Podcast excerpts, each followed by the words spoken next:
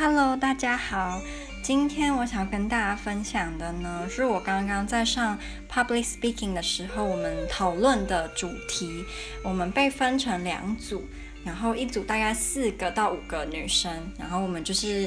一组要谈呃女生被 discriminated against 的例子，然后我这组是谈论男生被 discriminated 的例子。那老师一开始就有说。他觉得我们对于就是讲男生这一块可能会很有困难，原因很大是因为我们班没有任何一个男生。曾经在刚开始有三个男生，但这个三个男生都陆陆续续的休学或是离开了，所以我们班现在就是一个全部是女生的状况。所以我们就是缺少一个 man perspective，但我们还是尽全力的去想我们想得到的男生被歧视或是。呃，就是 discriminate 的例子。嗯、呃，我们在讨论的时候发现一个蛮有趣的现象，就是欧洲男生跟亚洲男生被 discriminate 的，就是事情呢不太一样，一定有共通的地方，可是也有不一样的地方。那我先来跟大家讲，我们想到的有哪些。那我先说，我觉得我想到，但是我的朋友们没有共鸣的，就是我说男生有一种压力是要传宗接代，所以有些时候有可能他其实是同性恋，但因为他有这个传宗接代的压力，他会让自己去娶女生，然后就是有小孩这样。然后他们说他们没有这种感觉，就是他们没有觉得欧洲男生有这种传宗接代，然后要把自己的姓氏传下去的压力。可是我觉得。台湾或是亚洲就蛮有这种就是例子的啊，至少我听过蛮多这种例子的，所以这就是他们没有共鸣的地方。那我也要说，就是有可能你会对我们的点不认同，还是你会觉得根本就没有这样。可是因为我们大家都我们都是女生，所以我们本来就很难去切身的了解男生真实被歧视的例子是什么，所以我们只是尽我们的力去想我们想得到的这样。然后，第一个就是我们觉得男生通常都会被要求要比较理性，不情绪化，不能哭，男儿有泪不轻弹嘛。那我自己觉得这个状况是有在改善，可是整体来说还是维持在男生就是不能哭，然后要很有男子气概这种感觉。然后老师就特别跟我们说，有一个片语可以用来讲这个状况，叫做。Bottle up their emotions. Bottle 就是那个罐子，bottle up their emotions 就是把他们的情绪装在罐子里面的感觉。所以男生就是被要求要 bottle up their emotions。那第二个就是。男生通常都会被要求要很有野心。如果你在工作、你在职场上，你就要比如说力争上游啊，然后要争很高的职位啊，要很 competitive，要很有竞争的那种感觉。可是女生就比较没有这种压力，就是女生可能就会被家人说啊，你就赶快嫁一嫁就好啦，你干嘛要什么拼事业什么的。所以男生比较会有需要拼事业的压力。这我们的感觉，然后以及男生比较不能够去做女生被认为是女生的工作，就虽然他可能是有那个兴趣，例如护士或是幼稚园的老师。如果今天有男生，可能就可能会被人家讲说：“哎，你是男生呢，你为什么要做这种工作？这种这种工作给女生做就好了，你真的懂吗？”就可能会被质疑，质疑他的专业度跟质疑他的男性化的程度。哦，那我必须我要再讲一件事情，就是我觉得欧洲男生他们。比起亚洲男生更被要求要男性化，就是呃，比如说他们的穿衣风格，就是有一个非常呃，那叫什么标准格式化的样子。你只要穿不是那个样子，人家就觉得你是 gay，或是你是。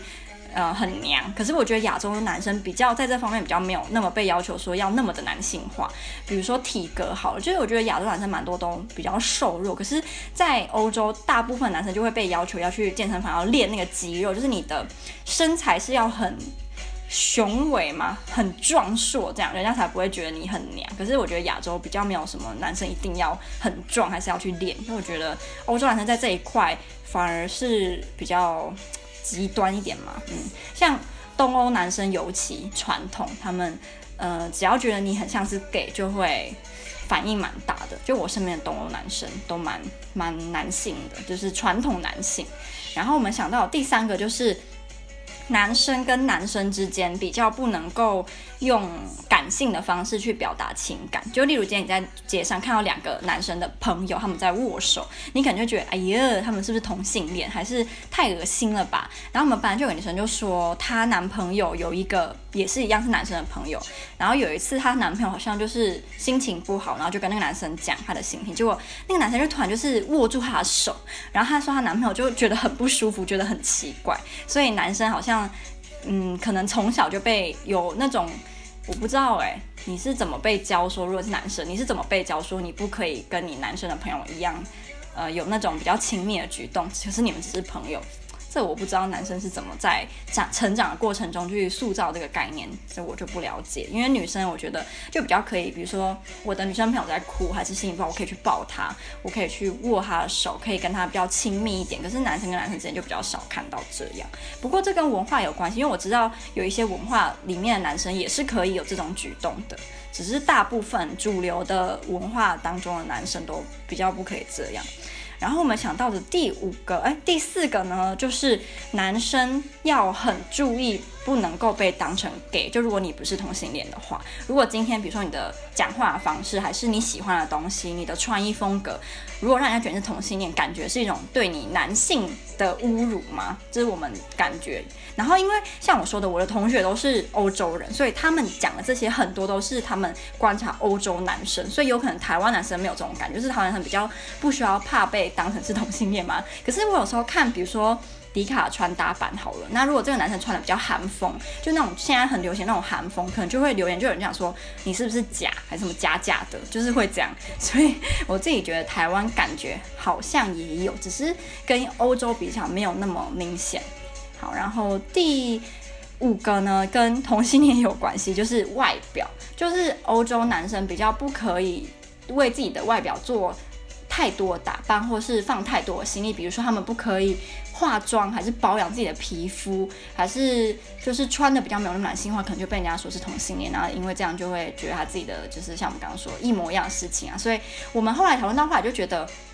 男生被歧视的很多点都跟被当成是同性恋有很大的关联，就是他原本是直男，然后就被当成同性恋，对他来说是一种不好的负面的事情，所以他就是要避免自己被人家认为是同性恋，就我们发现我们想到了点。好。然后第六个我们想到的呢，其实这是老师有帮我们，他就说，在离婚的案子里面，很多时候，通常如果这个小朋友很小，他的那个抚养权都会被判派呃判给妈妈，因为会觉得妈妈就是比较会照顾小孩子，尤其是那种比较小的小孩，那爸爸比较拿不到抚养权。那当然，如果今天爸爸跟妈妈的就是背景差太多，比如说爸爸非常的有钱，然后环境很好，可是妈妈很穷，然后就是。连养活自己都都没有办法，当然这种情况下一定会判给爸爸。只是说大部分如果爸爸跟妈妈的状况是差不多的话，判给妈妈的几率会比较大。那就算爸爸很想要，就是拿到小孩抚养权也比较困难。然后第七个我们想到的这个被老师有点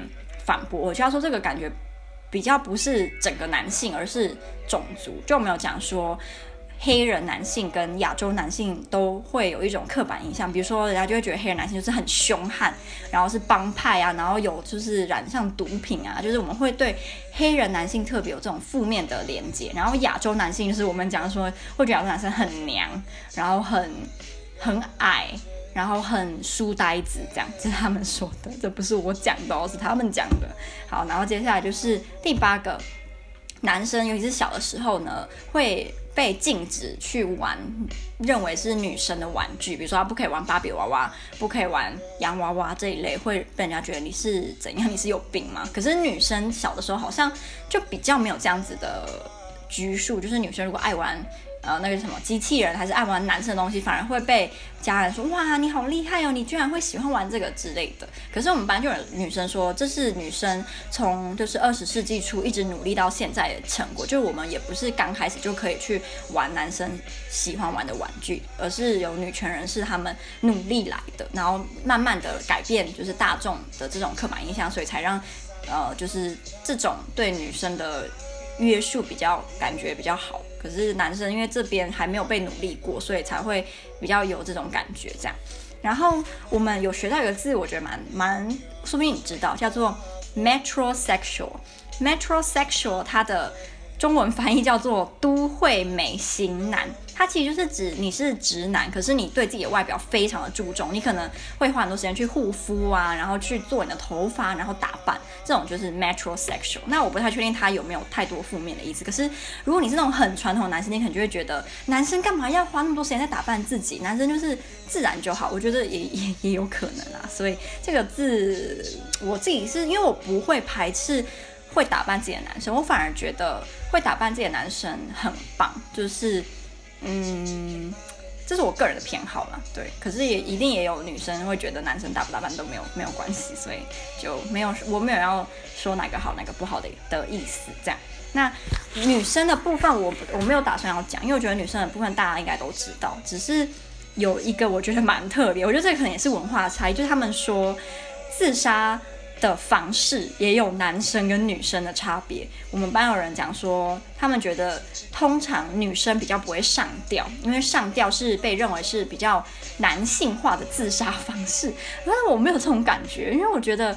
我们在社会上有看到女生自杀割腕嘛，不然就是上吊啊。因为人家不说什么上吊的时候，如果你还穿红色的衣服，就会什么变厉鬼，然后你的怨念就会很深。所以我不觉得上吊。我我我本身也没有去分哪种自杀方式是比较阳刚跟比较阴柔的，有吗？有这种分法吗？还是其实有？可是我觉得自杀就是没有在分阳阳性或就是阴性的，就都是自杀这样。还有还有另外两个我也觉得很有趣，是跟男生有关。第一个就是通常在离婚的时候呢，女生比较不会被期望要付赡养费，不过。一定有极端的例子，例如这个女生她是什么好莱坞知名女演员，然后这个男生是没有固定收入的，那可能这种情况下大家就会觉得是这个女生要付钱，其实只是只说两个人的收入在差不多的情况，或者是没有差很多，大家会觉得付赡养费的是男的，就是不是女生，嗯，这是也有点不公平呢。好，然后呃第二个我们有想到的就是，当你想到。恋童癖的时候，你会想你的脑海中是浮现一个男生还是一个女生？通常是男生吧。所以这是不是呃？不过你也可以说，数据统计上本来就是男生的恋童癖的人比较多，所以当然大家想要恋童癖就会想要是男的。不过这或许也对。不是恋童癖的男生来讲有点不公平嘛，就是，所以我们就想到这蛮有趣。然后接下来这个也是大家应该常常都听到，就是当男生被性骚扰的时候，比较不会被当真，或是大家会觉得，哎，你是男生，你被性骚扰有没有搞错？还是就会让男生被性骚扰的时候比较不敢讲，他怕会被笑，被人家觉得，哎，你也太太弱了吧，就要被性骚扰或者被性侵。对，所以我觉得男生跟女生都有。在社会中被不公平对待的地方，只是点不一样。然后我觉得去比较谁比较可怜，谁比较坏，也没什么意义啦。就是大家如果能够改善的，就去改善，然后自己也尽量不要去做会导致哪个性别被歧视的行为，我觉得就够了。对，只是我觉得老师让我们女生，因为我们班都是女的嘛，所以让我们去想男生被 discriminate 的例子。还是我还蛮喜欢这个经验，因为有可能你平常不会想到那么多，因为你已经觉得它是一个很正常的事情，你根本不会想这其实是不公平的。所以我觉得让我训练我们去思考这些，嗯，就是我还蛮喜欢的这样。